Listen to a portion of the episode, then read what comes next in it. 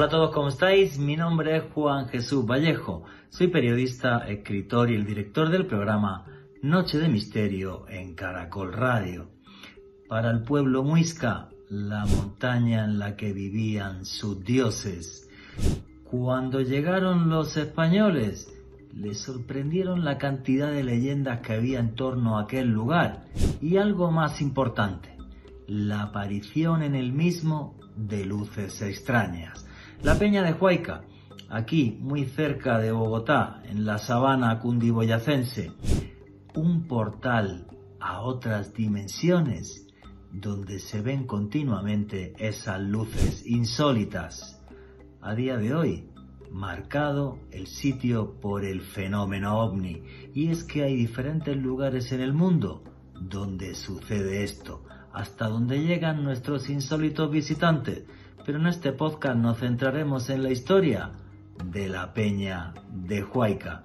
Así que no os perdáis este podcast. Huayca, la puerta de los dioses. Noche de misterio. Juan Jesús Vallejo.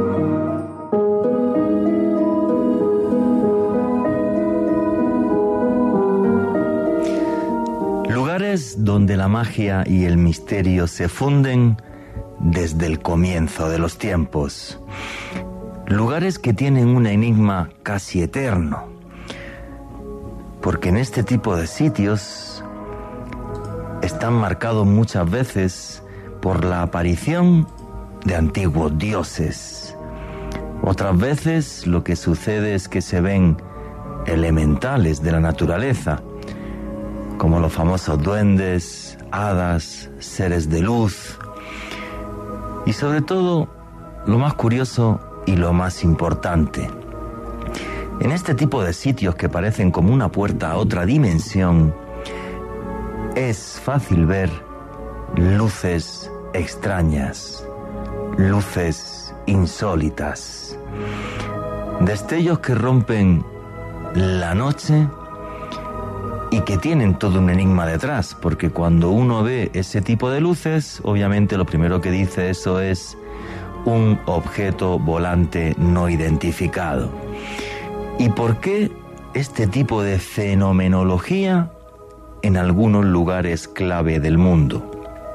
Me viene a la mente, por ejemplo, el volcán Popocatépetl en México, o la zona del silencio también ahí en México, o Capilla del Monte, por ejemplo, en Argentina, o la montaña de Montserrat en España. Y aquí, en Colombia, un lugar muy particular, sagrado para los antiguos muiscas, donde descendió el dios Bochica, un dios civilizador, que con su bastón de mando, con su cetro de oro, era capaz de obrar grandes prodigios. Y ese tipo de lugares quedan marcados, como decía hace muy poquito, para la eternidad, envueltos continuamente en leyenda. Y otra vez siempre esas extrañas luces. Pues aquí en Colombia tenemos uno muy especial que es Huayca, la peña de Huayca. No solamente el sitio donde descendió el dios Bochica, sino que esas luces extrañas hicieron que siglos más tarde, cuando llegaron los españoles, estos le dijeran a esa montaña el cerro de las luces danzantes, las luces que bailan. Gente que camina por esa peña y que se desorienta, como si de repente el espacio y el tiempo tuvieran una dimensión desconocida en este lugar. Y además, todo esto, lo más difícil, lo más inquietante, sin seguir ningún patrón Pueden pasar años sin que suceda nada extraño y de repente durante varias noches seguidas esa aparición de insólitas luces. No sé por qué existen este tipo de lugares en el mundo. pero he tenido la suerte de estar en muchos de ellos y efectivamente, cuando caminas por su suelo, te das cuenta que la magia y el misterio se palpan a cada centímetro. Lugares que son puertas a otra dimensión. Lugares que son la entrada de ese algo que hay al otro lado. ¿Por qué nuestros visitantes se fijan en estos lugares? Es algo que ni nuestro entendimiento ni la ciencia comprende todavía, pero sin embargo siguen ahí desafiándonos. Buenas noches, noctámbulos. Mi nombre es Juan Jesús Vallejo, lo que queráis seguirme en redes sociales, mi Twitter es arroba Juan G. Vallejo, Juan J. E. Vallejo. En Instagram y en Facebook, Juan Jesús Vallejo. Y esto es Noche de Misterio. Y aquí lo que hacemos es periodismo de misterio. Nosotros os ponemos los hechos encima de la mesa y vosotros decidís qué hay detrás y qué no. La Peña de Huayca, lugar mágico, sagrado para los antiguos muiscas, lugar de aparición de extrañas luces a día de hoy, muy cerca de Bogotá, aquí en la sabana cundiboyacense. Un lugar repleto de misterio y una investigación de un muy buen amigo de Roberto Tobar Gaitán, que lo ahora vais a escuchar, ya que lo entrevistamos y tenemos aquí los audios en diferido, pero esto es en directo para poder responderos absolutamente a todas vuestras preguntas y cuestiones. Por cierto, a la gente que os guste el periodismo de misterio, hay un canal de YouTube que se llama Oculto tras la sombra. Repito, el canal de YouTube es Oculto tras la sombra. Ahí tenéis podcast y vídeos todas las semanas. Os recomiendo el de la última semana, el jueves pasado es un podcast sobre qué hay después de la vida, entrevistando a Miguel Ángel Pertierra, un doctor español muy conocido y que acaba de publicar un libro sobre ese tema. En fin, Huayca, la puerta de los dioses. Huayca, un portal interdimensional, como creo que hay otros también en el mundo y un día podríamos hacer un programa solo de eso. Y arrancamos ya. Alejandro Bernal, amigo, compañero, ¿cómo estás? Buenas noches, Juan. Un saludo para usted, para Richie en los controles, para todas las personas que nos están sintonizando en este momento a través de la señal de Caracol Radio. También un abrazo muy especial para todas las personas que nos escuchan en diferido a través del podcast que estamos publicando todos los jueves en la noche a través del canal de YouTube de Caracol Radio en una lista de reproducción de Noche de Misterio. Hoy un tema apasionante, Juan G. Me atrevería a decir que uno de los lugares más misteriosos, más repletos de enigmas, muy cercanos aquí a Bogotá y en esta noche en específico con un auténtico experto, una persona que vive en la zona y que ha experimentado el misterio de primera mano. Sí, hombre, vive justo enfrente y aparte, perdón, lo, lo que va a suceder esta noche es eso, que nos vamos a dar cuenta cómo el fenómeno ovni pasa de la leyenda a los hechos y hacerse eterno. Me explico. A día de hoy hay testimonios en la Peña de Huayca de gente que después de la aparición de esas extrañas luces dice ver personas que son como nórdicas, como si fueran de la península escandinava, alto, rubio, con los ojos claros, que deambulan por, por, por ahí tranquilamente.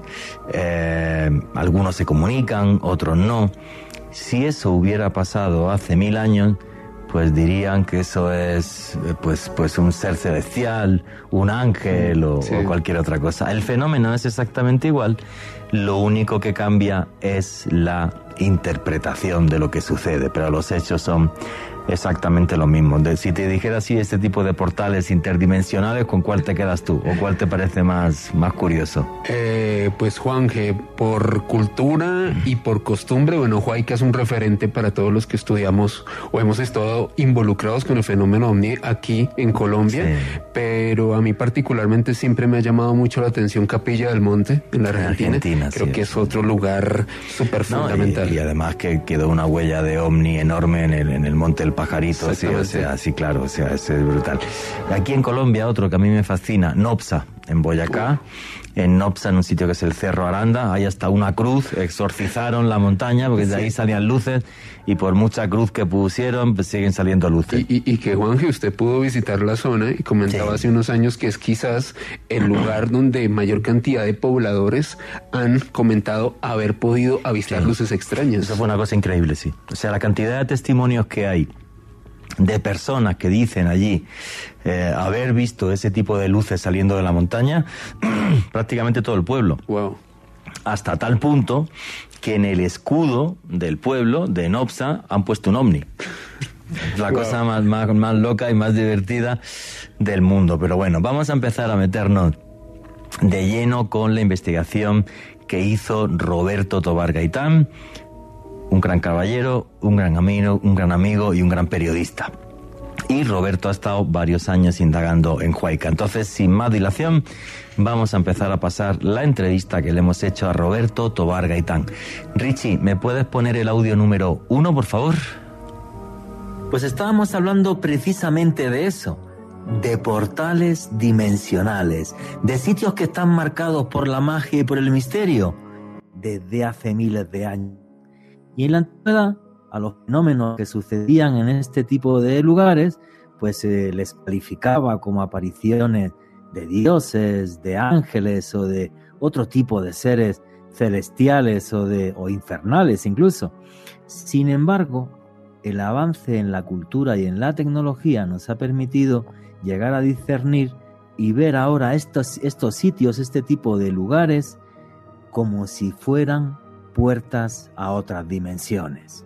Y lo que antiguamente se hablaba de, de duendes o de este tipo de cosas, ahora hablamos de seres de otros mundos, porque la extraña aparición de luces es el denominador común que hay en este tipo de lugares. Y aquí en Colombia tenemos uno que es muy especial y que es conocido a nivel mundial, y es la Peña de Huayca.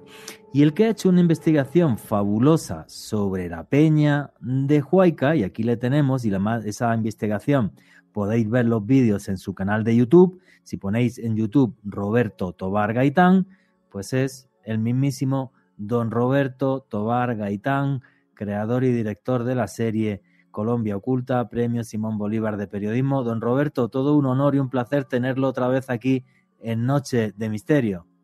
Muy amable, muchas gracias, complacido de verlos y escucharlos. Pues don Roberto, tremendamente feliz. Y bueno, es que usted vive enfrente de la peña de Huayca. O sea, más, más que imposible. Puedo decir que he estado ahí comiéndome las mejores truchas, por cierto, de Colombia, que tiene usted unas truchas espectaculares en su finca. Y tiene usted la peña de Huayca enfrente. ¿Eso es casual o realmente usted buscó su retiro y el estar tranquilo lejos del bullicio de Bogotá enfrente de la peña de Huayca? Eh, yo creo que no es casual, ¿no? Porque pues yo ya me había retirado, vivía en Ubatec, pero allá se inundó, hubo una tragedia grande invernal y entonces decidimos salir y comenzamos a buscar casas. Y cuando llegamos a esta casa, sin haber entrado, sin haber mirado, eh, mi señora y yo dijimos al mismo tiempo, esta es. Y aquí nos quedamos, pues, está al frente de la montaña de Huayca. Y apenas llegamos comenzaron a suceder una serie de cosas extrañas, raras, que tenían que ver con todo eso de la fenomenología omni y más allá. Y pues nos quedamos y ya completamos 11 años acá viviendo en este sitio que al que llegamos por casualidad porque veníamos en el carro y vimos una finca que decía se vende y llegamos acá. Y lo curioso fue decir que estamos, que esta es. La otra cosa es que en el piso, no nos habíamos fijado, en el piso del comedor está un símbolo que es el que identifica todo el Valle de Tenjo, que son las dos veces eh, en esta forma. está tallado en el piso y pues ahí. Y cosas raras, ¿no? sueños, apariciones, luces, figuras extrañas de dos personajes como humo flotando en el patio, porque yo a la madrugada le doy una vuelta a la casa cuando comienzo a trabajar. Y había dos figuras de, muy altas, de blancas, como humo, ¿no? Estaban ahí. La otra cosa son eh, los orbes. Cuando llegamos, eh, hubo una manifestación de orbes muy grande. Yo no sabía cómo se llamaba eso, hacia el lado de un molino de viento que extrae agua de unos pozos cercanos. Eran bolas de luz transparentes con un núcleo muy especial que en ese momento pues no se pudo identificar, pero que después eh, fuimos viendo que es como una mandala de esas hindúes o, o de Oriente. Lo otro fue una luz grande por allá en un patio, en una finca vecina. Y lo otro fue un objeto saliendo de una montaña que yo la llamo Mahuy el Menor, que nos queda aquí al lado. Y pues toda la gente hablando, ¿no? No es que todos los días se, ven, se vean cosas, no. Puede pasar meses o años y de pronto alguien resulta diciendo, ve, mire, anoche estaba en la casa y apareció una luz grande y se nos fue viniendo y luego se fue. Ese tipo de cosas. Ok, pero bueno, don Roberto, o sea, mm, se metió usted de lleno más que nunca en la magia y en el misterio. Pero una pregunta, desde antes de desde cuando usted hizo Colombia Oculta, aquella serie de televisión súper conocida, ¿ya tenía conocimiento de ese tipo de testimonios en torno a la peña de Huayca o esto es algo nuevo eh, que, ustedes saben los últimos Son dos eh, eh, periodos de ovnis diferentes. En el 90, 90, 89, 90, 92 produje yo la serie Huayca, La Puerta de los Dioses, y los testimonios estaban relacionados siempre con objetos materiales densos con forma de lenteja. ¿Sí? Sí. Eh, testimonios de aterrizajes, testimonios de ovnis volando por encima de un carro y las señoras que van en el carro asoman la cabeza y lo saludan al estilo película de Hollywood y, todas emocionadas, llorando. Y mi hermano va en el carro con su hijo dirigiéndose hacia Tabio por esos años y una nave lo sigue por el lado, ya va por el lado y él termina encunetado. Esa es una época, el objeto lentejuela, metálico, brillante, con luces como ventanas y luces debajo. En esta época la cosa cambió, ahora son lucecitas, lucecitas pequeñas, orbes, faroles, eh, tabacos, eh, triángulos y una cosa muy especial que es el, el ovni mariposa, que me tocó a mí verlo, que es una cosa muy grande, negra, que es como una mariposa, que va y se internó en una montaña, estábamos dos personas, no tomamos fotos porque queríamos ver esencialmente, el, uno cuando ve una cosa de esas, lo que quiere es ver, le importa un pepino la cámara y eso, además no le van a creer. Sí. El caso es que eh, la fenomenología cambió y comenzó en esta época a presentarse un caso de sueños, sueños muy similares en su argumento y en su escenografía. Personas de diferentes lugares sueñan la misma cosa, cientos de naves llegando, el cielo rojo, aterrizajes, recogida de gente, etcétera. Nadie sabe qué es eso ni hay una explicación concreta o clara. Sí, claro, es que vamos a ver y vamos a empezar a escuchar ya testimonios. Quiero volver a decirle a la gente que don Roberto ha hecho una serie sobre Huayca que durante este eh, mes de mayo está libre y la podéis ver en su canal de YouTube que es muy fácil, ponéis en YouTube Roberto Tobar Gaitán y ahí vais a poder ver las piezas y los testimonios, aunque aquí vamos a poner algunos, pero podéis verlo absolutamente todo en su canal de YouTube. Pero eh, sí es cierto que ha hecho usted una investigación magnífica que yo creo que ha, ha, tardado usted en hacerla meses o años, porque son un montón de testimonios que ha ido usted recopilando que lo que hacen es darle una total y absoluta veracidad a el hecho de que realmente la Peña de Huayca es un portal interdimensional que ya los muiscas lo adoraban como tal. ¿Es así? Y efectivamente, fíjate que curioso lo que nos narraba Roberto Tobar Gaitán. Cómo el fenómeno ovni ha ido evolucionando en torno a la Peña de Huayca. Cómo ha ido evolucionando en todo el mundo. Y claro, esto es el misterio del misterio. O sea, ¿cómo es posible que los avistamientos ovni los años 60, 70, pues eran las típicas naves con forma de platillo y así, y ahora no, ahora la gente lo que describe normalmente son luces, luces, luces, luces. Y yo creo que el fenómeno es el mismo. Yo no sé si es que interactúa con nosotros, se nos mete aquí en el cerebro, no sé de qué forma, ni de qué manera, ni de qué forma o qué manera, penetra en nuestra mente y el fenómeno, yo sigo pensando que es el mismo, pero la gente lo que ve son cosas distintas. Es como, Juanje, si fuese consciente del contexto en el cual viven las personas y en la medida en el que son conscientes de ese, de ese, contexto, se presentaran de esa manera, evolucionaran. Hay algo que también dice Roberto que es muy interesante y es esa forma sutil de comunicación. Él incluso eh, comenta sueños, como una especie de mensajes muy sutiles, muy interesantes que también coinciden con otras personas que han tenido este tipo de experiencias a nivel mundial y sin lugar a dudas es muy, muy interesante.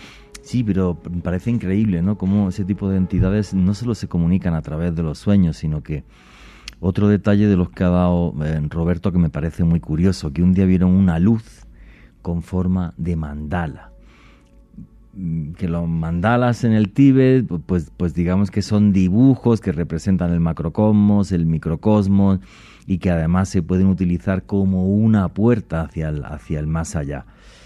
Mm, estas cosas que vienen son tan inteligentes que dicen os voy a mostrar algo que os suene o que realmente tengáis en la mente para no perturbaros demasiado. Es lo que yo llego a pensar muchas veces, porque no lo entiendo de otra forma.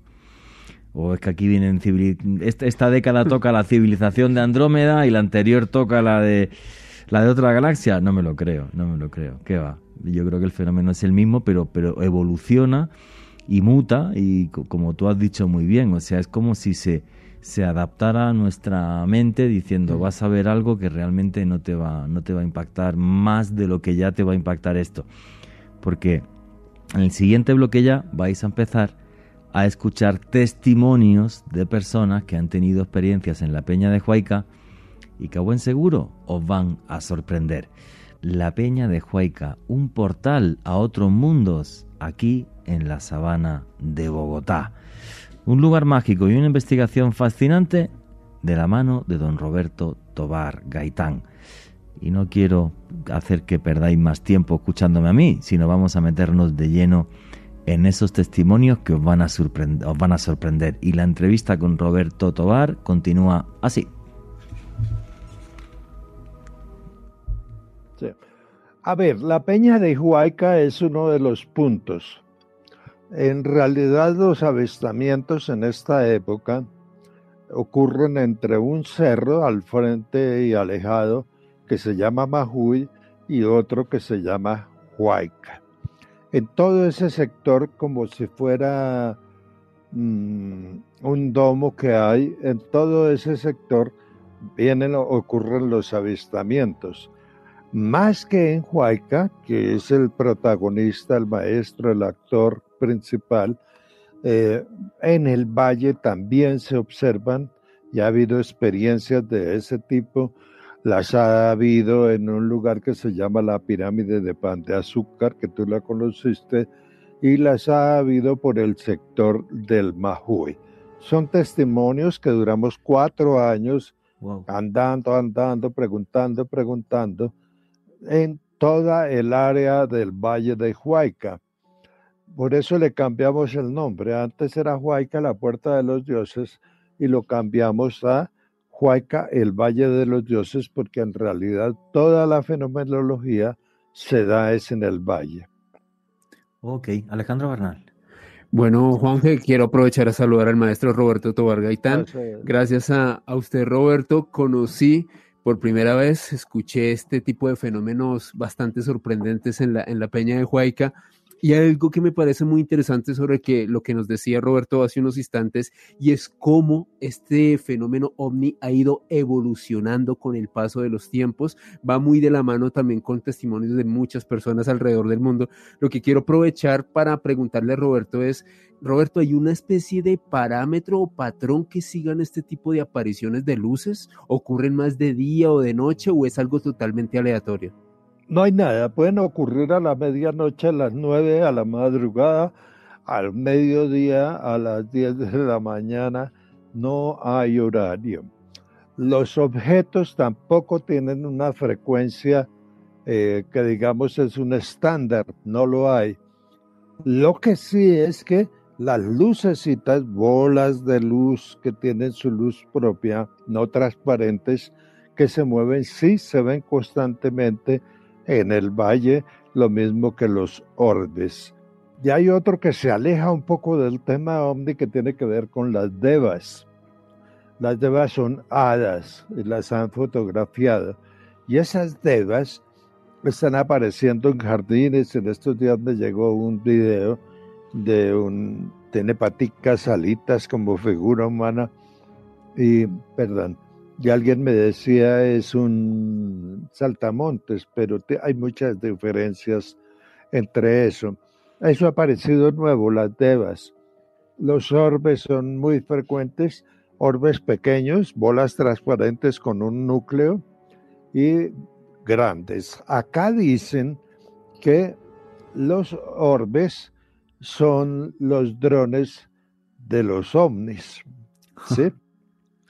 ¿Por qué? Porque se abren portales en el cielo de día, en la tarde, en la noche, huecos en el cielo con una esfera lumínica de, varios metros que se extiende, se abre y por ahí entran, entran y salen luces. Solo hay un testimonio de que vio directamente el platillo entrando y luego vio una fila de platillos eh, saliendo de esos huecos y se desvanecen. Eso es lo que cuenta más o menos la gente. Bueno, pues yo lo que quiero ya es que empecemos a meternos más en materia y empecemos a escuchar los testimonios que nos ha, que nos ha cedido con toda amabilidad don Roberto Tobar Gaitán. con todo gusto. Y que empecemos a, a, comentarlos. Os repito además que si queréis escucharlo todo entero, lo tenéis en el canal de YouTube de don Roberto Tobar Gaitán. Alejandro Bernal, ¿me pones el audio 1, por favor? De enero del 2015, eh, nosotros estábamos eh, alrededor de las siete y media, yo creo, era de noche, y estábamos aquí afuera, empezamos a ver solo una luz, que no era muy alta y era más bien baja, y no se movía, no se movía, entonces todas empezamos a mirar, ¿qué es esto? ¿Será que es una estrella, pero no puede ser un lucero? Porque estaba, estaba muy abajo, y después empezó a moverse, a moverse hacia arriba rápidamente, o sea, hacia unos unos movimientos muy, muy veloces y después empezamos a ver otro, otro y otro. Realmente empezamos a ver cuatro luces que se veían que viajaban como, como de modo circular. Después empezamos a ver que una de las luces tenía punticos de colores a los alrededores. Entonces decíamos, ¿será que es un ovni? No puede ser un ovni, una nave o otra nave. Y eh, estuvimos yo creo que alrededor de unos, ¿qué? Tres, cuatro minutos, de pronto, viéndolas todo el tiempo moverse. Una se movía hacia abajo, otra hacia arriba, casi todas hacia alrededor. Cuando se termina es porque los vimos partir, eh, empezaron uno tras otro, eran como los cuatro, hacia como que iba hacia la montaña de Huayca. La, ida fue como si pum, se desaparecieran de repente. No hacían ningún ruido, no se emitía ningún sonido, como tiende uno a imaginar que de pronto en las películas suenan esos aparatos como un helicóptero. No, no sonaba absolutamente nada.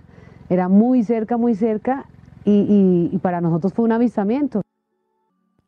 decía usted hace, hace unos minutos los drones de los ovnis. Y claro, mm, cuando uno escucha este testimonio, es que mm, yo, me quedo estupefacto y efectivamente es como, como si fueran unas luces, como si fueran unas pequeñas naves de exploración.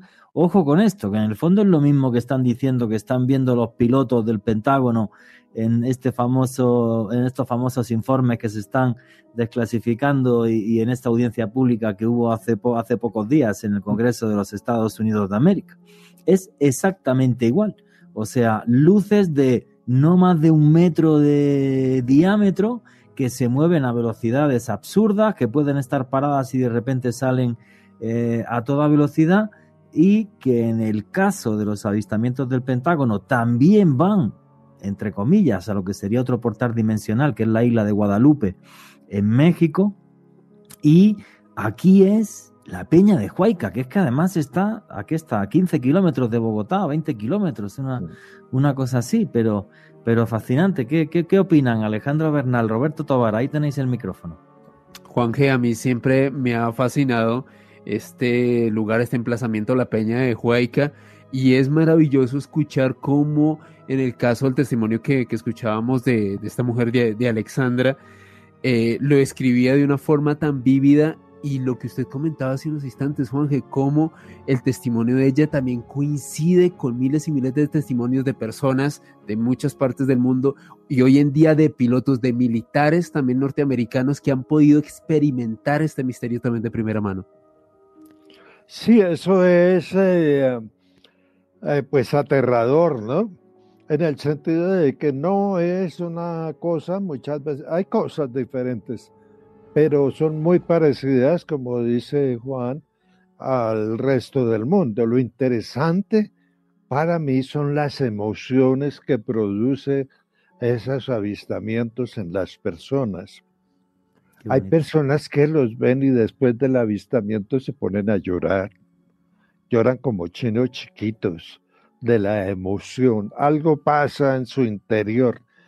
Hay personas, como en el caso de doña Alexandra, que sienten una emoción total de descubrir algo nuevo y como que el objeto de una u otra forma, eso lo observamos en un señor campesino que entrevistamos, del objeto de una u otra forma cambia algo en su comportamiento, en su psicología, se vuelven más positivos y el comportamiento, como lo más o menos extractado yo, cambia, eh, se vuelven eh, más vivenciales, se vuelven menos compradores de cosas, se vuelven más ecológicos y ante todo se vuelven más creyentes, pero no de religiones, sino de lo que significa el universo, ¿no? la espiritualidad, o sea. eso, la espiritualidad. Fíjese qué bonito lo que ha dicho.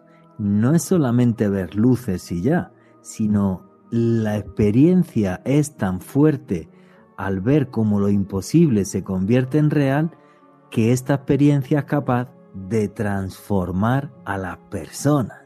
Y eso me parece auténticamente maravilloso. Como si estas naves tuvieran realmente una cierta intencionalidad. No nos hablan, pero a través de, de las emociones y solo con su presencia pueden llegar a transformarnos. Es de lo que siempre hablamos del qué hay detrás del fenómeno ovni, que esto no es casual y que estos visitantes que están aquí, aunque no se comuniquen en español, así en inglés o en sueco, ¿vale? Pero de alguna forma a través de esas emociones y tal, sí se están comunicando con nosotros. Y eso me parece maravilloso. Pero es que quiero que sigamos escuchando testimonios porque tenemos un montón. Este primero era de Alexandra Rincón y ahora vamos a escuchar el testimonio de Gloria Triviño. ¿Me pones, Alejandro, el audio número 2, por favor? Es una zona especial porque se considera que este fue el valle sagrado de los muiscas. Entonces todo este valle es sagrado y por eso se ha considerado siempre que es un lugar especial. En las experiencias de tipo OVNI comienzan en el año 2009, cuando eh, recibimos una visita de una persona del Ecuador y regresamos a la casa hacia la medianoche y estábamos eh, parqueando los carros cuando miramos hacia la montaña de Huayga, encontramos un, un círculo luminoso y al principio se creyó que era la luna y que estaba muy bajita, eso fue lo que impresionó. Cuando miramos al frente, es decir, hacia el norte, porque esto es hacia el occidente, vimos que la luna estaba al otro lado. Entonces, eh, por supuesto fue un poco de, angustia, de, sosiego de qué era lo que estábamos viendo. Algunos incrédulos dijeron, no, la montaña está, hay un incendio en la montaña. Pero cuando de pronto vimos que esta bola roja subía más allá de la montaña y bajaba, nos dimos cuenta que definitivamente no era un, se descartó que era un incendio.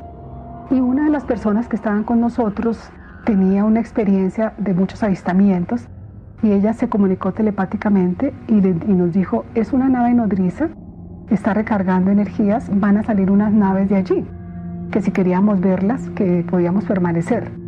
Entonces éramos unas ocho personas, nos vinimos a buscar abrigo para estar y solo mi esposo y mi cuñado regresaron, mi yerno, perdón, regresaron primero y fueron los que vieron dos naves y alcanzaron a tomar la foto de esas dos naves. Fijaros qué importante este testimonio. Lo primero nos puso esta señora, Gloria Triviño, en el contexto de que para los muiscas era un valle sagrado y como decía usted, don Roberto, no estamos hablando de una montaña, estamos hablando de toda una localización geográfica mucho más grande y luego ver una bola roja tan grande que hay un momento en el que piensan que es un incendio. Se dan cuenta de que no es un incendio y esta luz es capaz de comunicarse telepáticamente con una persona diciendo, oye, van a aparecer más naves, si queréis verlas, las podéis ver y esta gente realmente tiene una experiencia eh, fabulosa. Le quiero dar la, enhorabuena eh, por un trabajo tan espectacular, don Roberto, porque realmente son testimonios que nos ponen encima de la mesa que efectivamente el valle de Huayca, no hay que decir ya la, peña de Huayca, sino el valle de Huayca es todo un portal interdimensional. No sabemos por qué, pero ese tipo de luces parece que tuvieran ahí como, no sé, como una especie de, de sede, de casa, o, no sé por qué, por qué les atrae este lugar. ¿Qué opináis? Pues, Juan G., yo creo que ese tipo de energías especiales que siempre mm, condujeron a estas culturas precolombinas, a, a los muiscas en este caso, que lo veían como un valle sagrado, pues para mí esta energía no se destruye, se transforma y continúa manteniendo esa esencia hasta nuestros días. Y bueno, muchos de los lugares calientes, de los puntos calientes de avistamiento ovni en todo el mundo también fueron hace muchos años lugares sagrados de culturas aborígenes. Exacto. Sí, sí. Hay un eh, elemento que es eh, bien importante. No es solo la época nuestra, los españoles cuando llegaron lo llamaron el Valle de las Lucecitas Danzantes. Correcto. Antes de eso existían y se han encontrado las huellas en marcas, jeroglíficos y algunos petroglifos de una astronomía muy extraña. Rocas labradas con posición de estrellas, con posición de planetas. Jeroglíficos labrados, eh, pintados con objetos extraños que son muy parecidos a las naves, eh, objetos circular, punticos a los lados que dan idea, de pronto estoy especulando, de mm, portales, etcétera. Todo este sector está marcado por eso. En cuanto al contacto, sí lo hay, es muy extraño. El contacto en este sector no se da solo en que yo me siento y hablo con un, extraterrestre, no. El contacto se da en sueños, se da en premoniciones, se da en conocimientos. Alguien que no tiene ni idea de hacer una cosa de pronto resulta haciéndola. y es muy extraño. Dice, yo no sabía hacer eso y de un momento a otro un amigo que no era carpintero, no sabía de carpintería, no sabía que era un berbiquí o un cepillo, le regalaron una mesa de carpintería antigua y comenzó a manejar todos esos objetos y la madera eh, de, una, de una forma bonita. Y eso ocurrió después de haber visto una luz grande encima de su casa. Entonces algo está ocurriendo, algo está pasando, hay algo que no entendemos todavía. Ojalá los nuevos investigadores puedan ahondar más este proceso, pero yo creo que con todo lo que está ocurriendo en el mundo, sobre todo a partir del año 2020, tal vez tengamos una respuesta muy pronto. Bueno, y hay que seguir investigando, ¿no? A mí me parece eh, fascinante y cuando nos metemos en, esta mitología eh, muisca, y me viene a la mente, ¿no? Porque la gente dice que en Huayca ha, visto seres de aspecto nórdico y cosas así.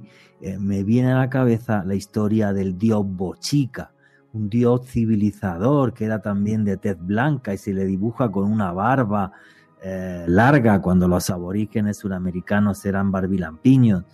Y, y, es como muy, muy curioso este tipo de dioses civilizadores que podrían ser una representación ancestral de este tipo de avistamientos con esos mismos seres nórdicos que también contactaban y también se comunicaban. Ahora se, se habla de extraterrestres y hace miles de años se hablaba eh, ni más ni menos que de, eh, dioses, pero el fenómeno en el fondo sería, em, sería efectivamente, sería el mismo. Vamos a seguir con los... Dígame, Roberto. No, no, tranquilo. Ah. No, iba a decir que se me olvidó.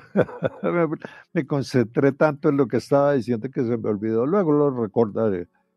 Listo, no se preocupe. Mientras recuerda eso, vamos a escuchar el segundo testimonio de Gloria Triviño. ¿Me pones el audio número 3, por favor, Alejandro? a conocer son los orbes o orb, que llaman en inglés, y las caneplas. Los orbs, lo que hemos entendido, son etéricas y pueden contener entidades espirituales, pueden ser naves de transportación, pueden ser seres desencarnados. Aquí hemos encontrado muchas manifestaciones, no teníamos conocimiento sobre ellas. Luego de que comenzamos a tener ese conocimiento, repasamos nuestras fotografías y encontramos varias fotografías donde los orbs nos habían acompañado. Cuando le muestro a algunas personas las fotos de los orbes, ellos me hicieron caer en la cuenta que cuando es el orbe tiene como un diseño que parece como una mandala. Tiene, tiene diseño.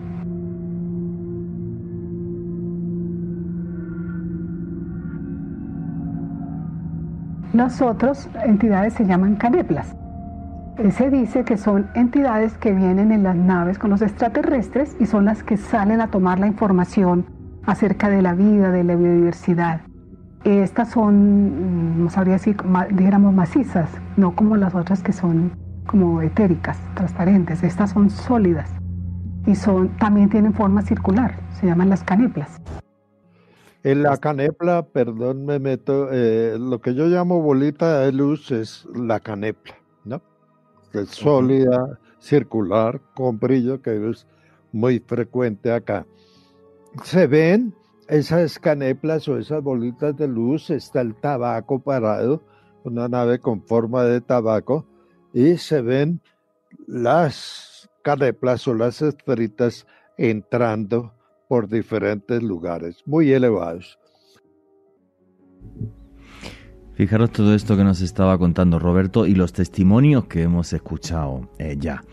Y de todo lo que se ha comentado en este bloque del programa, lo que más me fascina es cuando Roberto nos ha hablado de personas que contactan. Fíjate qué importante es esto. No es solamente que ven una luz y tal, sino que de repente cambian sus habilidades, por esa experiencia que es tan fuerte, cambian su forma de entender la vida y es el gran misterio de los misterios del fenómeno ovni. Están aquí de paseo y, y somos su granja humana y, simplemente nos monitorean como nosotros monitoreamos algún animal en el bosque, o tienen intención de otras cosas y por eso las personas que están tan cerca del fenómeno de repente modifican su conducta.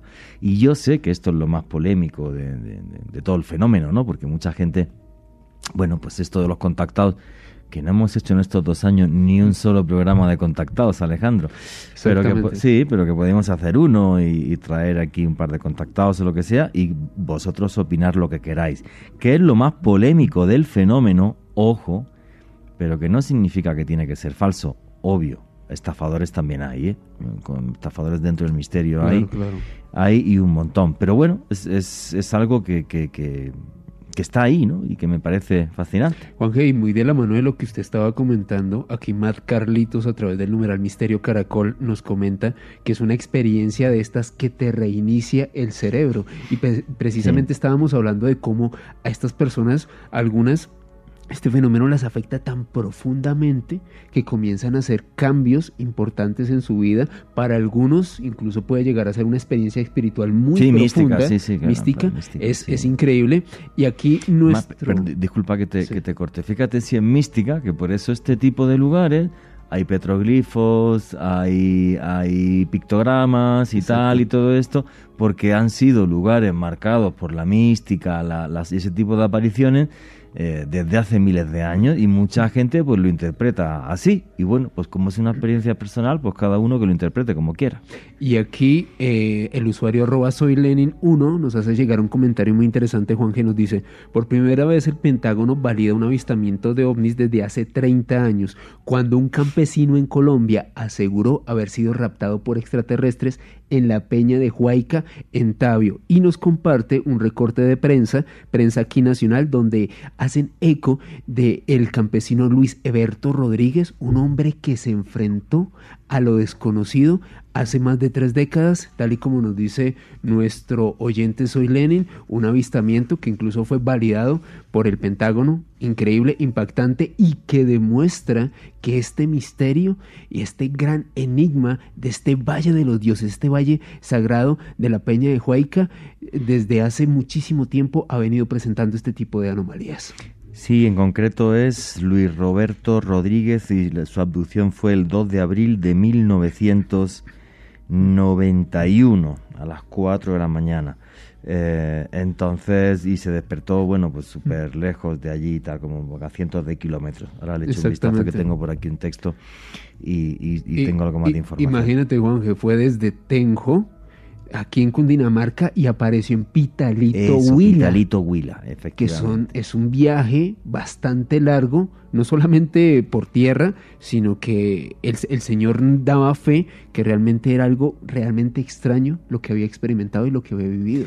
Y bueno, y estas cosas nos parecían una locura hasta que gracias a los señores del Pentágono que están investigando no sé cuántos casos de abducciones y de tiempo perdido, pues esto ha cambiado mucho la película, ¿eh? Exactamente ha cambiado. Bueno, el mes que viene tenemos un programa sobre ovnis con, con invitados de, lujo para hablar de, de, lo que ha pasado en el Pentágono y por qué es el 75 aniversario del fenómeno ovni. Eh, pero, pero bueno, pero realmente, mm, pues eso, o sea, mm, es que es un tema del que, del el que bueno, que, que, el misterio está ahí, o sea, y lo están investigando en el Pentágono, pues porque no tienen ni idea de qué es. Y me parece maravilloso el comentario de este, de este noctámbulo, pero, pero el tema es ese, o sea, esa conferencia, no tengo tiempo de hablar eso, de eso ahora, faltan 30 segundos para el informativo, esa conferencia que hubo en el Congreso de los Estados Unidos, esa comisión de investigación eh, para hacer todo esto público, pues quedó genial, pero desde mi punto de vista quedó siendo una pantomima porque no sacan todos los vídeos que tienen, porque no sacan la información que tienen y porque nunca nos cuentan mm, la verdad, nos cuentan yo creo que un 20% de lo que hay. Entonces, claro, pues es muy frustrante para la gente que llevamos en esto muchos años. como ustedes dirían en España, no se mojaron. No, se mojaron. no, no se mojaron, pero para nada. Y pusieron un par de vídeos que ni siquiera eh, le he tenido tiempo de verlos y demás, pero luego, o sea, no, no, re mal, re mal. O sea, claro, todos los vídeos que tienen de los años anteriores, todas las no sacan nada, absolutamente nada. Así que bueno, yo pienso que es información clasificada y que creen que, o creo que piensan que no deben de conocerla otros países que, que hoy día además con esta vuelta a, dos bloques otra vez de buenos y malos, pues, pues re mal. Dando un paseo por uno de los lugares mágicos de Colombia y por uno de los lugares más enigmáticos del mundo, la Peña de Huayca. Infinidad de testimonios recopilados durante más de cuatro años por Roberto Tobar Gaitán, que estamos escuchando esta noche, y yo fascinado con el misterio que tiene este lugar, que por mucho que se investigue, siempre es más y más y más y más. Pero bueno, y la entrevista con don Roberto Tobar Gaitán continúa así. Hay un señor que fue director del Observatorio Astronómico de la Universidad Nacional Astrónomo. Un día lo llamaron y le dijeron apunte el telescopio de eh, la Universidad Nacional que está en un domo, apúntelo hacia Tabio. Él cogió y apuntó. Y su primera impresión era que de día a 11 de la mañana fue que era una explosión de supernova. Él no creía en ovnis. Era una explosión de supernova y por supuesto quedó pegada, colocaron toda la potencia cuando vio que a esa cosa lumínica comenzaron a entrar y a salir esferitas. Y entonces se dio cuenta que se trataba de un objeto volador que él no pudo identificar, muy alejado de lo que es eh, o de lo que llamamos explosión de supernova. Gracias. No, pero, pero es que es, es, es, fabuloso, o sea, realmente, o sea, esta señora Gloria, Gloria Triviño, por lo que he estado eh, leyendo, es una abogada que vive, que vive en, en, Tabio y claro, ella ha tenido experiencia, le ha preguntado también a la gente de la zona y bueno, aunque es prácticamente imposible establecer patrones de lo que sucede ahí, pero sí ha podido incluso, digamos, clasificar el tipo de entidades o de entes, o llámenlo como quiera, que se aparecen en, la zona, dentro de una fenomenología paranormal eh, enorme. Y hay un detalle en ese testimonio que me encanta, que es cuando hace una relación entre este tipo de seres y una naturaleza eh, sorprendente, fascinante y fabulosa, como la que tenemos en Colombia, como la que hay en la sabana cundiboyacense, y es una, una, naturaleza tan mágica la que tenemos en este país, el segundo más biodiverso del mundo, que ahora hasta Disney ha hecho una película que es esta de Encanto, por cierto yo no la he visto, me encantaría verla un día, y, y pero me parece maravilloso, ¿no? O sea que de repente veamos que este tipo de entidades se fija, digamos, en esa naturaleza eh, prodigiosa. Y es lo que nos hablan también en, en, otro tipo de avistamientos, como los que tenemos en Colombia, por ejemplo, en, en, el Valle del Cauca, en la vereda de Guasimal, en, en Zarzal eh, Valle. Alejandro Bernal, ¿quería comentar algo? A mí me parece fascinante precisamente ese detalle que, que usted comentaba. Es como si este fenómeno fuera capaz de mimetizarse con la naturaleza del lugar en el cual se manifiesta. Ahora, algo sobre el testimonio de Gloria y de Alexandra e incluso el mismo maestro Roberto, y es que estas personas claramente están contando una experiencia real que vivieron, para ellos fue real, no son personas que están obsesionadas con el tema, ni están sacándole dinero a esto, simplemente es un hecho que ellos vivieron y que lo cuentan de forma absolutamente natural. Sí, claro, ni son ufólogos ni absolutamente nada. Simplemente viven en la zona y les comenta al vecino, ellos han visto, se sorprenden y el tema es que eh, no hay periodistas que se desplacen a la zona y hacer un trabajo tan arduo como el que ha hecho don Roberto Tobar Gaitán durante cuatro años, ir caminando, ir viendo, ir recogiendo eh, testimonios y, desarrollar toda una historia que es un trabajo de investigación fabuloso. Ojo, y que este trabajo que ha hecho don Roberto, que se puede ver en su canal de YouTube, para mí ya es parte de la historia de la ufología y de la historia de Colombia, porque la historia de los sucesos que se salen de lo usual también es parte de la historia del país, de lo que vivimos y más de la historia de la zona. Que sí, que muchas veces otro tipo de periodismo pues no quiere meterse en esto, vaya que nos llamen locos, pero como nosotros nos llaman locos todos los días y estamos acostumbrados y no nos importa un carajo, pues somos tremendamente felices cuando hacemos un programa así, con una investigación tan fabulosa como la que ha hecho don Roberto. En el Pentágono también están locos. Sí, bueno, sí. Los del Pentágono ya casi que están más locos que. Están peor que nosotros. Están peor que nosotros. Y, y, el gobierno gringo, que invierte 22 millones de dólares anuales, como lo hizo en el programa de investigación del Pentágono. Fíjate, no eso tienen ni idea. Sí, Están más perdidos que nosotros, que nosotros sabemos. con 22 millones de dólares. Bueno, eso es lo que invertían antes. Ahora que además se ha dicho públicamente que, puede, que lo que hace, tienen que hacer los pilotos es hablar de esto y tal, no creo que la cifra sea 22 millones. Tiene que ser muchísimo más alta. Lo que pasa es que no la revelan porque es eso que se llama los fondos reservados, pero están gastándose la plata, pero bien. Sí, claro, el fenómeno es real. Lo que pasa es que cuando nos asomamos al fenómeno con los ojos de una racionalidad arcaica, no lo podemos comprender.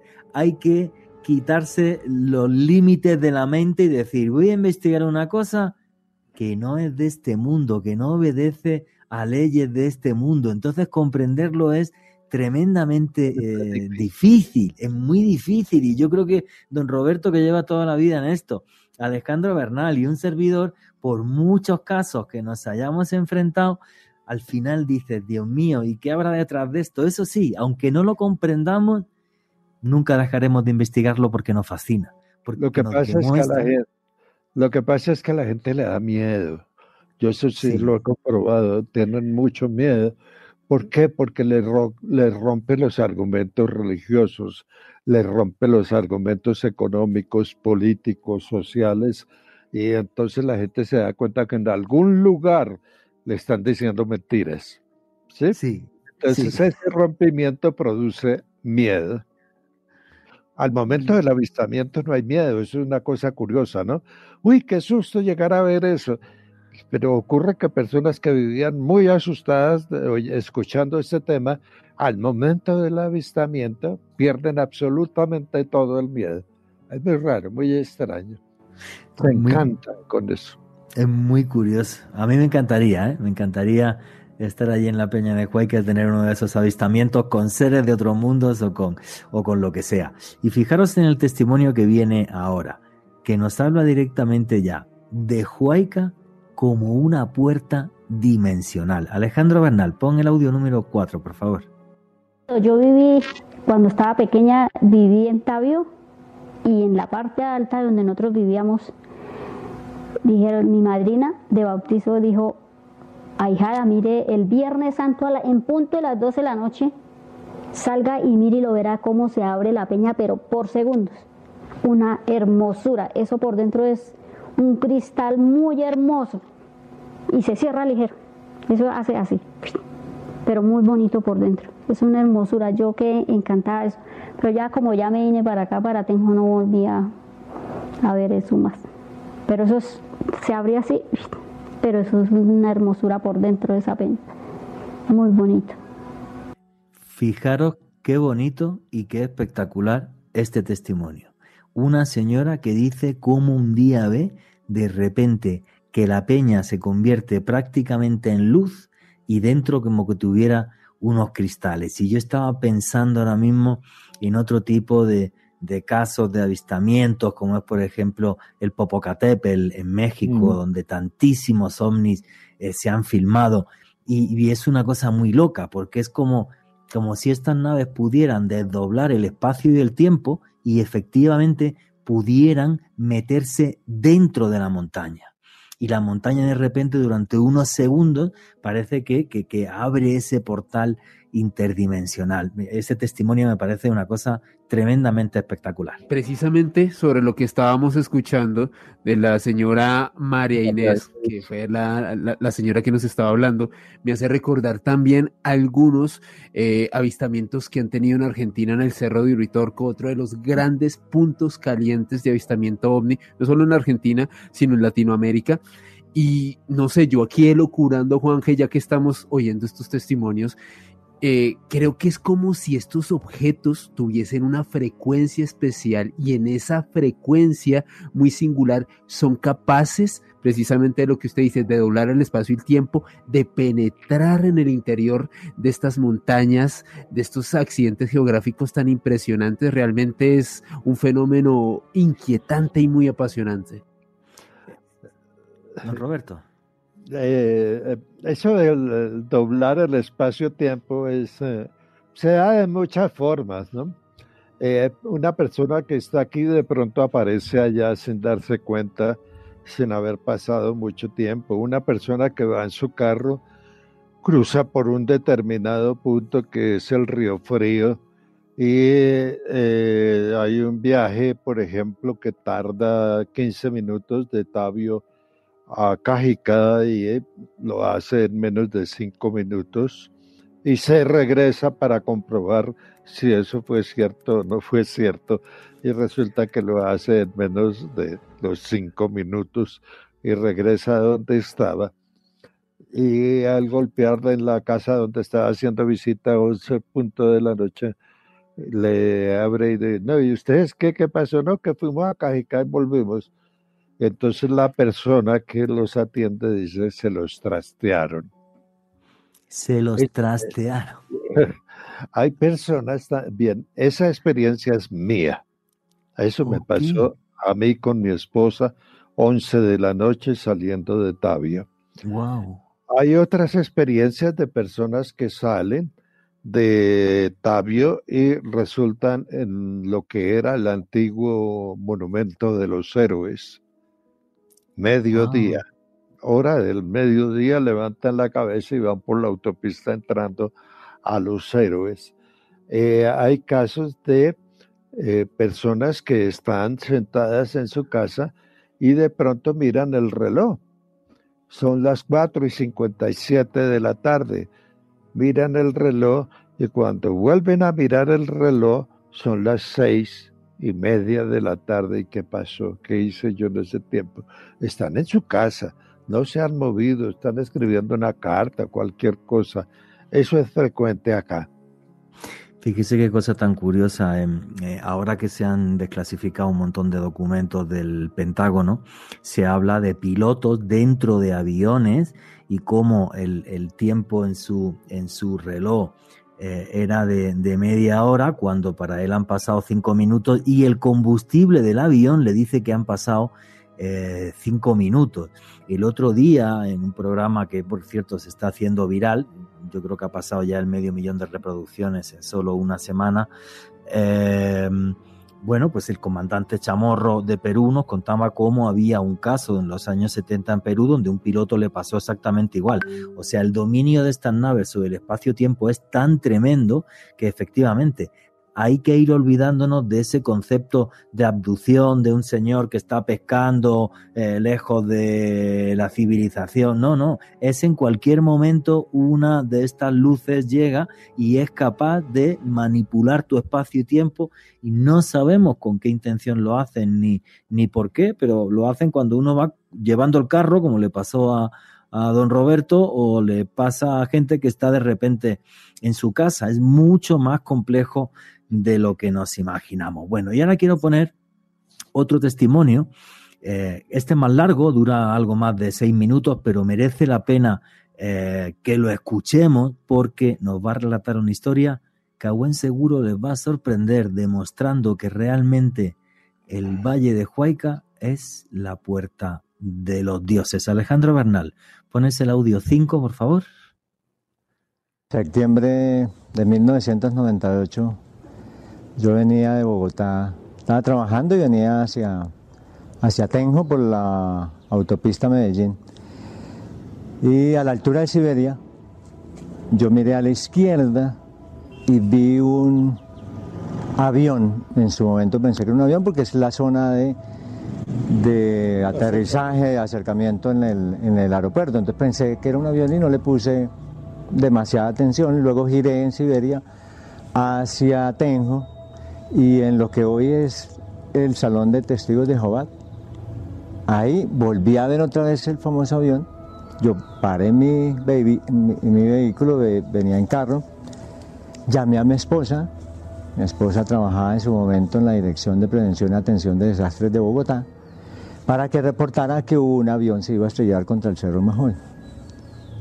Cuando paré el carro, yo miré la hora, coincidencialmente, eran las siete y media de la noche, porque quería saber a qué horas iba a ser como el, siniestro, tomé digamos, como esas precauciones. El radio era un carro sprint, estaba medio funcionando, no funcionaba del todo bien. Eh, y llegó un momento en que el avión se detuvo en, la curva antes de llegar a Ministray, que es una zona ahí de un cultivo de flores. En ese momento yo le dije a mi esposa, lo que estoy observando no es un avión. Imagínate qué es. Es un ovni. Yo me bajé del carro y empecé a sentir una sensación de euforia. Entonces, medio me enloquecí, corrí hacia lo que era ese objeto, era del tamaño del avión, era de un tamaño del avión, o sea, estamos hablando de un tamaño más o menos de unos entre 25 y 30 metros de largo. Era una luz blanca brillante. Todo se detuvo. Normalmente por esa vía circulan a esa hora bastantes vehículos y recuerdo que no volvieron a circular vehículos. Yo corría hacia esa luz, estaba como a 200 metros y alcancé a llegar como a 20 metros. Y a los 20 metros ese objeto se movió muy rápidamente. Ese movimiento es un movimiento casi de 90 grados hacia el Cerro del Majul y desapareció. Una pregunta, ¿de qué forma el ovni era alargado pero tenía forma de platillo, de tabaco? Yo lo que vi fue una luz grande, inmensa, una luz blanca brillante. Realmente, solamente cuando logré acercarme, logré ver, digamos, como entre las luces y eso, la forma de un, no era de tabaco, sino era, pues, digamos, como de un platillo, pero lo que normalmente se llama como aves, eh, como naves nodrizas. ¿eh? Es una nave grande, pues es un tamaño de más de, de 25 o 30 metros de grande, ¿no? Aquí es muy usual verlos. Aquí en este cielo, aquí donde estamos parados. Aquí los he visto ya varias veces. Aquí arriba. Sí, aquí arriba. Revoleteando, jugueteando. El testimonio o la historia que ustedes acaban de ver allá al lado de la serranía de Majuy no terminó con el avistamiento de la gran nave posada casi en el suelo.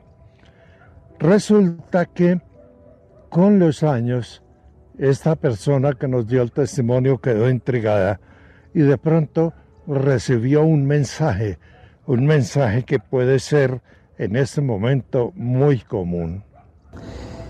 Hasta ahí ese es, digamos, como mi, mi encuentro, pero años más tarde yo trabajaba en República Dominicana y me pidieron llevar unos libros a una persona en República Dominicana que yo no conocía, pero que su nombre era, y digo era porque ya murió, el maestro de Soto.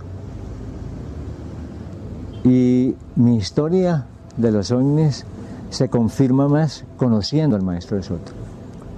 El maestro de Soto, yo le llevé los libros allá en, en Santo Domingo y en agradecimiento a haberle llevado los libros me invitó a su casa a almorzar.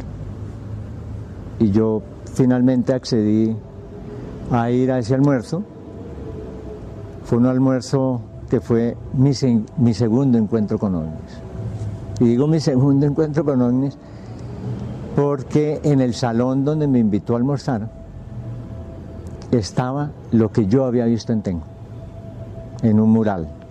Él tenía un mural grande donde había un ovni pintado en ese mural y yo le dije al maestro de Soto que eso yo lo había visto en Tenjo, que eso era un ovni. Y él me dijo, ¿qué tiene eso de ovni? Eso no es un ovni. Y usted y yo estábamos eh, definidos para este encuentro, para que usted supiera lo que había visto en Tenjo. Eh, de ese mural, que era un ovni, eh, yo digo un ovni porque esa es la imagen de los ovnis que tenemos hoy, digamos los humanos, pero lo que más me llamó la atención era que de ese, de ese, ovni descendían personas normales. Entonces yo le pregunté que, porque habían personas normales descendiendo de ese ovni. Y él me dijo, son los ángeles y los arcángeles. Y le voy a contar mi historia muy resumida, porque pues digamos, nosotros estuvimos conversando más o menos dos horas con el maestro de Soto, y me contó así en resumidas cuentas, que él había sido raptado hacía unos años, había sido raptado en Colombia y que había sido llevado a una constelación. Y había regresado a la Tierra a cumplir una misión, una misión de espiritualidad, que había sido un encuentro con Dios. Y por eso en mi relato yo siempre digo que lo que yo vi en Denjo, aparte de haber sido un ovni, creo que fue un encuentro con Dios. Y esa es mi historia. El fenómeno ovni y casualidades imposibles. Y yo sé que esto es tremendamente polémico. Un testimonio que nos habla de casualidades imposibles, de espiritualidad, de encuentros inexplicables. Y es que muchas veces el fenómeno ovni parece que teje una telaraña de coincidencias que a lo mejor no lo son. Pero como esto es muy polémico, vamos a hablar de esto eh, al final. Pero me gustaría que terminaseis de escuchar la entrevista a Roberto Tobar Gaitán, que culmina así. Fascinante el poder que tiene el fenómeno ovni para transformarnos. Y yo sé que esto hay gente que, que le echa para atrás o que nos asusta y que nos da miedo, ¿vale? Porque luego también mucha, mucha gente que, que yo creo que está tan cerca del fenómeno que el fenómeno llega a enloquecerlos y empiezan los mensajes mesiánicos y, y todo esto. Pero es que eso es parte del fenómeno. Yo no lo entiendo, no lo comprendo, pero tengo claro que es parte del fenómeno, que de repente hay personas que ven lo que vio John, luego tiene otra experiencia en, en República Dominicana, donde hay un señor que tiene un cuadro y que le dice, no, yo es que yo viví, viví esto y además tengo que dar eh, un mensaje y yo sé que, que, que, esto es tremendamente polémico, pero es parte del fenómeno. No lo entiendo. No entiendo por qué de repente estas luces a ciertas personas las tocan y le dicen, oiga, tiene que dar usted como una especie de mensaje de paz. Oye, que esto es muy antiguo, siempre pongo el mismo ejemplo. A Menofis IV le pasó cuando se fue a cazar en Egipto, el faraón, y regresó de aquella cacería después de ver una luz diciendo que era Kenaton y que tenía que darle un mensaje de paz al mundo. Y hasta cambió la capital de Egipto a Tere la Marna. Pero es que es así. No entiendo por qué, pero es así. ¿Qué opináis? Juan G., este testimonio de John Nelson, impactante, sin lugar a dudas, y me quedo que, con algo que él comentaba, y es que cuando él experimentó eh, en primera instancia este avistamiento de esta luz se sintió eufórico. Es una de las emociones que suscita experimentar este tipo de fenómenos, así como decía el maestro Roberto Tobar. Hay personas que lloran de forma desconsolada, hay otros que se ponen eufóricos. Digamos que eso depende de, cada persona, la forma de asumir, de enfrentarse a este fenómeno. Y lo otro que me queda muy grabado es ese profundo mensaje espiritual, al menos como lo ve John Nelson, que incluso él afirma que es como haber podido contactarse con Dios. Me, me con parece Dios, muy impactante sí. eso. Sí. Don Roberto, ¿qué opina usted?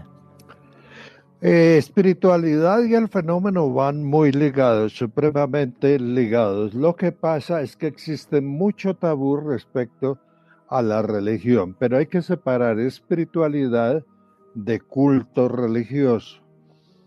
Eh, los mensajes, mucha gente yo he observado y leyendo que los mensajes eh, comienzan a lanzar mensajes y mensajes, pero esos mensajes en la mayoría de los casos van codificados. Si, si uno reúne una frase de aquí en un texto, otra frase más abajo de ese mismo texto, otra frase en otra página de ese mismo texto, va encontrando claridad en lo que se dice de algo que le dijeron, le contaron y lo transformó al lenguaje común y corriente. Pero detrás de todo eso, a pesar de que digan es locura, es euforia, es lo que sea, detrás de esos mensajes hay cosas. La Biblia los tiene por cantidades. La Biblia no es una historia o un cuento corrido, sino es un cuento por partes que hay que comenzar a ligar y así sucesivamente.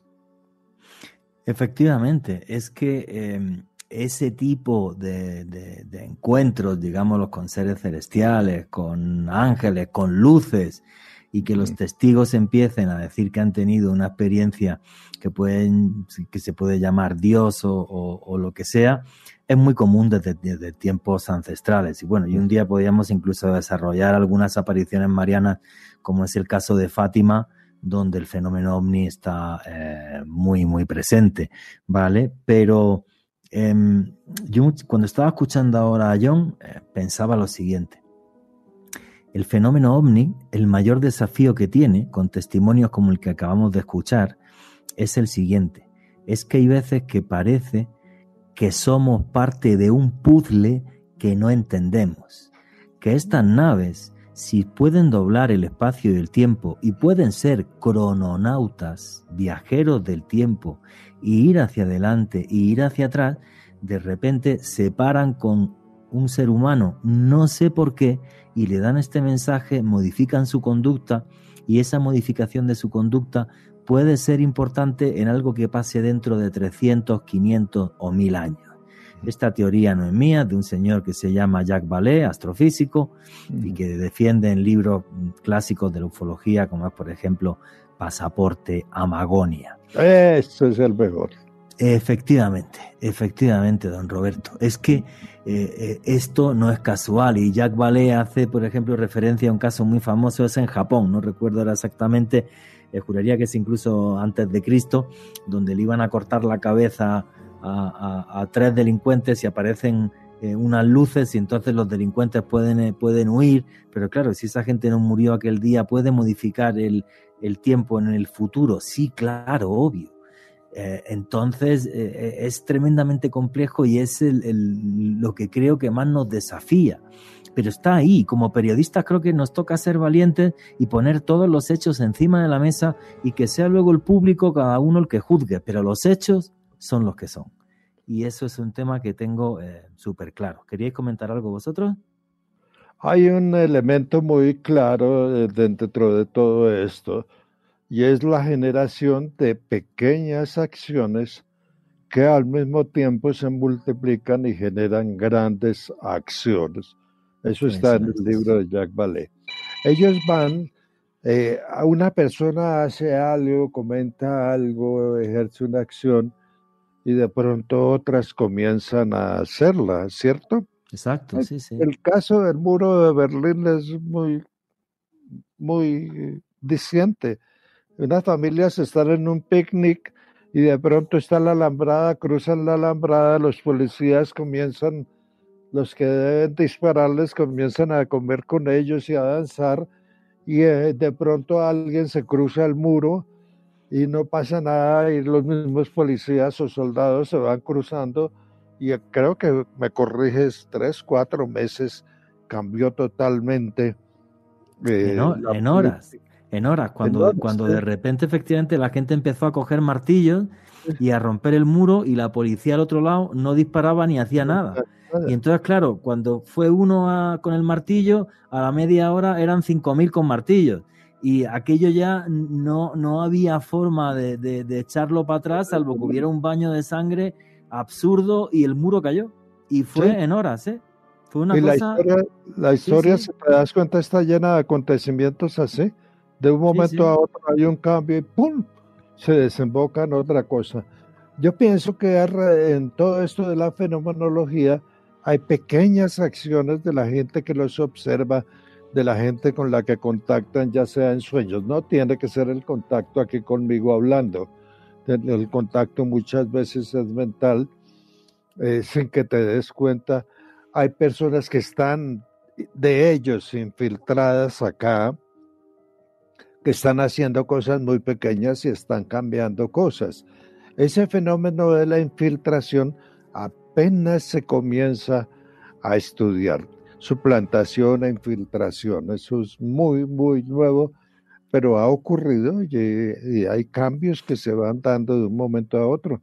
Un día, podríamos hacer un programa de esos. Hay un libro de JJ Benítez, La Quinta Columna, que mm. habla de casos de infiltrados, en concreto en un caso muy famoso en, en Conil, en, las playas del sur de España. Y además hay un testimonio relacionado con eso aquí en Colombia de una periodista que se ha llevado este año un premio Simón Bolívar. Un día la vamos a traer al, programa que cuente esa experiencia que os aseguro que, que, os va, que os va a sorprender. Pero efectivamente, esto es mucho más complejo de lo que nos imaginamos. Muy difícil de digerir porque son demasiados elementos y no encontramos una lógica para unirlos pero los hechos están, ahí. Efectivamente, falta muy poquito ya para que terminemos la entrevista con don Roberto Tobar Gaitán, pero me gustaría poner un último testimonio que me parece que también os va a sorprender. Alejandro Bernal, ¿puedes poner el audio número 6, por favor? Experiencia con eh, un ovni aquí en Tenjo, entre Tenjo y La Punta, en la vereda de la aldea aquí sobre la carretera, básicamente en la casa donde yo vivía. Eh, básicamente fue a las diez y media de la noche y me golpearon los campesinos de la finca y me dijeron que saliera, que había un ovni encima de la finca. Entonces pues yo en pijama todos acá estábamos acostados y salimos a ver el cielo y sí efectivamente salía de Tabio, venía de Tabio, daba la vuelta, volvía a Tabio, daba la vuelta pero en un momento dado, encima de la casa, así, se quedó quieto. Quieto, era ovalado, tenía una luz única, no intermitente, y reflejaba un poquito hacia abajo, como, como haciendo como una, pues una, una reflexión de su luz, y se veía muy claro, muy claro. Eh, su movimiento era circular hasta Tabio, pero paraba repentinamente y se quedaba quieto. Cuando se quedó quieto, pues quedamos sorprendidos y mi comentario fue, nos fuimos de esta tierra, porque pensábamos que nos íbamos a ir con ellos. Fue algo impresionante y fue una, una experiencia maravillosa. ¿Sintió miedo? No, para nada, ningún miedo. Fijaros qué testimonio tan bonito recopiló ahí don Roberto Tabar Gaitán. Muy valioso, ¿no? Sí, porque lo cuenta con emoción. Es una capitana de la Fuerza Aérea. ¡Guau! Es una capitana. No es cualquier persona, es una persona que sabe de naves, que sabe de aeronáutica, que conoce el tema. Y lo cuentan con, lo cuenta con súper emocionada, como diciendo, vi lo imposible, estaba ahí en mi finca, encima de mi cabeza. Sí, eso aquí es, todo este valle es toda una historia y falta mucho por descubrir en arqueología, sobre todo. Hay una serie de monumentos en las montañas muy erosionados que hablan de tiempos muy, muy antiguos y que esperamos poder realizar cuando pase todo este invierno para dedicar un tiempo a lo que es la arqueología de la zona relacionada con el fenómeno ovni y con unos supuestos señores que se llaman vikingos que supuestamente estuvieron por aquí. Qué bueno, qué bueno, don Roberto. Don Roberto Tobar Gaitán, mm, la verdad le tengo que decir, tremendamente feliz de volver a tenerlo en el programa. Espero que no pase tanto tiempo y el mes que viene mismo le molesto para, para que hagamos otro programa con sus investigaciones. Quiero decirle que vaya pedazo de investigación tan espectacular que ha hecho usted. Cuatro años, decirle a todo el mundo que la puede ver completa, los vídeos, en, durante este mes de mayo en el canal de YouTube de Roberto Tobar Gaitán. simplemente ponéis en YouTube Roberto Tobar Gaitán y podéis ver toda la investigación eh, completa, pero quiero decirle que ojalá hubiera más investigadores como usted que se ponen las zapatillas y los pantalones para salir al campo, salen y con paciencia van recopilando parte de la historia olvidada de Colombia. Una historia hoy no tan olvidada gracias al trabajo de don Roberto Tobar Gaitán. Amigo, quiero decirle que muchísimas, muchísimas gracias por ser parte de Noche de Misterio aquí en Caracol Radio. Tremendamente feliz. La audiencia sé que está también tremendamente feliz. Y nada, y nos emplazamos dentro de un mes para cualquier otra locura que tengamos que contar. ¿Le parece? Mucho, con mucho gusto. Aquí estamos a la orden. Eh, lo mismo Alejandro Bernal, muy gentiles por la invitación. Y todo eso que de lo que hemos hablado está en nuestro canal Roberto Tobar Gaitán en YouTube. No es solo Huayca, hay muchas cosas por fuera de ese tema relacionadas con extraterrestres, ovnis y paranormal. Muy amable. Y, con enigmas de la historia que tiene también buenísimos. Un fuerte abrazo, don Roberto, y hasta la próxima. Muy amable. Gracias, Alejandro. Fijaros qué pedazo de investigación ha hecho don Roberto Tobar Gaitán y que nos demuestra lo dificilísimo que es investigar el fenómeno ovni. Personas que toman la experiencia con un sentido espiritual, eh, personas que empiezan a vivir casualidades imposibles en torno a un avistamiento y a una em, experiencia. Hemos hablado incluso hasta de infiltrados en, nuestro mundo. Así de complejo, escurridizo y difícil de investigar es el fenómeno ovni.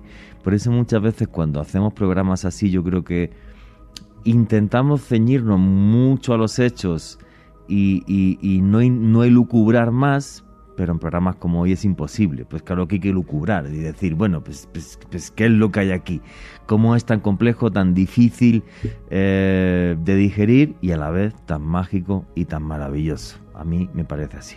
Tan sorprendente, Juanje, y agradezco en este momento y aprovecho a enviarle un saludo al maestro Roberto Tobar Gaitán por compartirnos su entrevista, varios años recolectando estos testimonios, cumpliendo un sueño que usted y yo tenemos, Juanje, de salir eh, deambular esos caminos, contactar con las personas, hacer periodismo, que es lo que hizo el maestro. Yo lo digo, a ver si llegamos en Oculto tras la sombra, en el canal de YouTube, a un millón de seguidores y os aseguro que, vamos, que el programa de radio de Caracol lo iremos haciendo en diferentes lugares del mundo investigando. A mí me encantaría. Sería, tremendamente feliz. Sí, pero el, el, trabajo de campo es muy difícil porque el problema es cómo lo sustentas a nivel económico. O sea, porque a fin de mes tú y yo tenemos que pagar facturas, aunque la gente piense que somos dos seres etéreos o que esto lo hace una inteligencia artificial, ¿no? Alejandro Bernal y Juan G. Vallejo, pues son seres humanos, pagan facturas a final de mes, entonces, bueno, pues por eso tenemos canales de YouTube y, cosas, pues para, para poder para poder vivir, pero sí, me, me, me encantaría. Bueno, yo quizás ahora a través de todos los viajes de autor que he empezado a, confeccionar, uno ya que ya está listo al camino de Santiago que me voy a finales del mes que viene, ya se llenó, no hay plaza, y si Dios quiere en, octubre estaré en, Egipto, ya os comentaré aquí en, dentro de muy poquito, dentro de un par de semanas os diré fechas y tal para la gente que se quiera se quiera apuntar. Pero sí, claro, pues toca así, es que no hay otra manera. Mm, eso es, tío. Así que en ese caso, de verdad que chapó por la investigación de Roberto Tobar. Increíble lo que ha hecho. La pueden ver en el canal de YouTube de Roberto por este mes. Y nada, increíble. Eh, a mí me queda algo, Juanje, muy impactante y es como cada persona ah, interpreta el fenómeno de formas diferentes. Fíjense, uno de los testimonios nos hablaba de una profunda experiencia espiritual, la piloto, que por eso Roberto hacía hincapié, una mujer con formación militar, una mujer que está entrenada para ver muchas cosas en el cielo y quedó tan impactada y lo contaba con esa emoción, Juanje, con esa vividez, realmente como incluso con esa alegría, esa felicidad de encontrarse con lo imposible. Eso es, o sea, de repente lo imposible se hace real y yo pienso que que tienes como que de redibujar los límites de tu mente y de la realidad, ¿no? Y eso me parece, me parece fabuloso. Oye, ¿qué preguntas y comentarios hay por ahí? por la red en el numeral Misterio Caracol, por si alguien quiere preguntar. A propósito, Juanje, sobre eso, aquí una de nuestras oyentes nos comentaba que le salieron lágrimas escuchando el testimonio. Uno de los testimonios que escuchamos esta noche también parece que se sintió como profundamente conmovida con lo que escuchó. Es increíble. Porque Vamos a ver, cuando se recopilan este tipo de testimonios, se está recopilando historias que son total y absolutamente reales. Y la gente las cuenta con el asombro que las vivió, porque encontrarte con lo imposible no te pasa todos los días, te suele pasar una vez en la vida mm. o ninguna.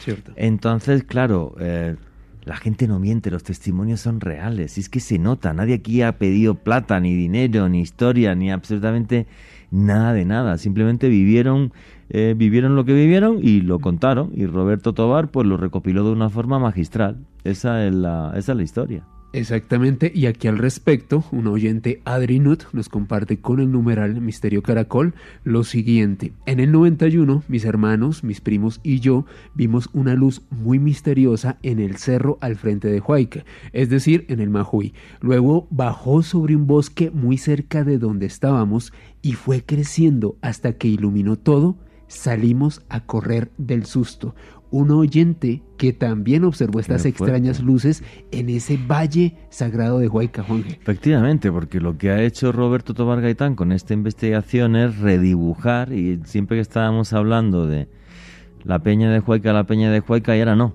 toca hablar de el valle de Huayca entre, entre el cerro de Huayca y el cerro de Majuy, efectivamente, o sea, como si toda esa zona fuera una especie de portal interdimensional, no solamente la montaña.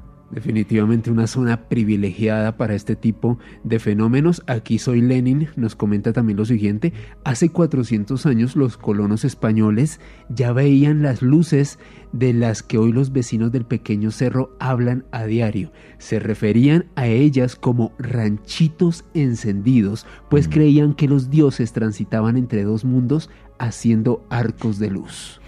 Pues es curioso, pues es por ejemplo con lo que pasa con la historia de la Santa Compañía, que la gente lo que ve es pues una serie de luces y entonces pues son espíritus errantes o son almas en pena que llevan luz, no, pues las luces las luces que no sabemos qué son y que van flotando se llama objeto volador no identificado, efectivamente, se interpretan de diferentes maneras, pero el fenómeno es que es muy muy claro, efectivamente. Y como decía el maestro Roberto, van de diversos tamaños, desde naves colosales hasta pequeñas mm. orbes. Es que eso es lo increíble y lo gran, y digamos gran parte del enigma de todo este fenómeno. Aquí Fernando Gordillo nos comenta lo siguiente y nos comparte una imagen. Dice, el impresionante Cerro El Tablazo, famoso por su niebla espesa y accidentes aéreos, conforma junto con la famosa Peña de Huayca y el Cerro de Majuy un triángulo misterioso y no solamente por los avistamientos. Imagínese, Juanje, un triángulo geográfico muy cerca, aquí en Cundinamarca, donde se presenta alta actividad ovni y fenómenos anómalos. Sí, eso me parece tremendamente, tremendamente curioso cuando, cuando estás hablando de, este tipo de luces pequeñas. Eh, claro, la gente muchas veces dice ovni y se piensan que es una nave ahí gigante y enorme. ¿Qué va? Hay casos, por ejemplo, de luces pequeñitas. Yo investigué uno en la provincia de Jaén, en España, de un señor que se comunicó con una de estas luces pequeñitas que, le hacía una serie de, movimientos y tal cuando él hablaba. Y hay casos muy famosos en España, por ejemplo, en Ribera de Oveja. Eh, una persona que falleció porque la, la, tocó una de estas luces muy, muy pequeñitas, como si fuera una pelota, una pelota de tenis. O sea, el fenómeno ovni es así de complejo y así de desconcertante. Juan y la luz de chupa chupa en Brasil, muy cerca aquí de Colombia, también objetos muy pequeños. Eran, bueno, las chupa chupas no eran tan tan pequeños, eran como de un metro, entre un metro y dos metros de diámetro, como la investigación que hice yo en, aquí en Leticia, ¿vale? Básicamente era como entre un metro o dos metros de, diámetro. Por cierto, esa investigación tenéis los testimonios, la tenéis ahí en, en los podcasts de eh, Oculto tras la sombra. Entonces, bueno, pues, pues es que el fenómeno ovni, pues, pues eso, pues es tremendamente difícil de, entender y además nos han puesto en el programa algo que, que, que, a mí es lo que más me fascina. Estas naves, además de presentarte en estos lugares, cuando toman contacto con alguien, hacen que esa persona pueda vivir casualidades, como nos decía el testimonio este largo de este señor, que acabó en República Dominicana y dijo, oye, e, esto estaba como predestinado, eh, manejan la realidad hasta tal punto que nos hacen eso, juegan con nosotros de esa manera, de esa forma, pues yo sí me abro a, esa posibilidad. Pienso que no es imposible, ni muchísimo menos, ¿eh? ni muchísimo menos pues si manejan el espacio-tiempo a su antojo, ¿por qué no pueden hacer eso? Sí, claro. Claro, claro. Obvio, efectivamente. Bueno, señores, si faltan dos minutitos para terminar, Así que, Alejandro Bernal, tus conclusiones y tu cierre, amigo. Juan, que fascinado por los eh, testimonios que recolectó el maestro Roberto Tobar Gaitán, principalmente también por algo que usted dijo, un evento real que estas personas relataron, personas que no han tenido retribución económica, que no esperan obtener ningún beneficio. De hecho, Juan Jesús, usted lo, ha vivido de primera mano en nuestras investigaciones, muchos de ellos a veces ni siquiera quieren hablar de esto porque es complicado, son eventos que hasta cierto, punto pueden llegar a ser traumáticos, así que un maravilloso compendio sobre uno de los lugares más repletos de misterio aquí en Colombia, como lo es la Peña de Huayca, y a mí me pueden seguir en Facebook, Twitter e Instagram en arroba alebernalpres con S. Pues yo para cerrar simple y sencillamente quiero decir que cuanto más investigo, más me desconcierto. Y a la vez no me frustra porque más me maravillo con esta realidad que no puedo comprender. Y cómo esa realidad imposible, la de los ovnis y la de todo ese mundo de leyenda que le rodea, es capaz de concentrarse en sitios muy concretos, como es por ejemplo la peña de Huayca, siempre envuelta en misterio, siempre envuelta en leyenda, con un enigma que nos desconcierta hasta nuestros días y que seguramente será eterno y nunca, nunca olviden que vivimos en un mundo mágico porque está repleto de misterio.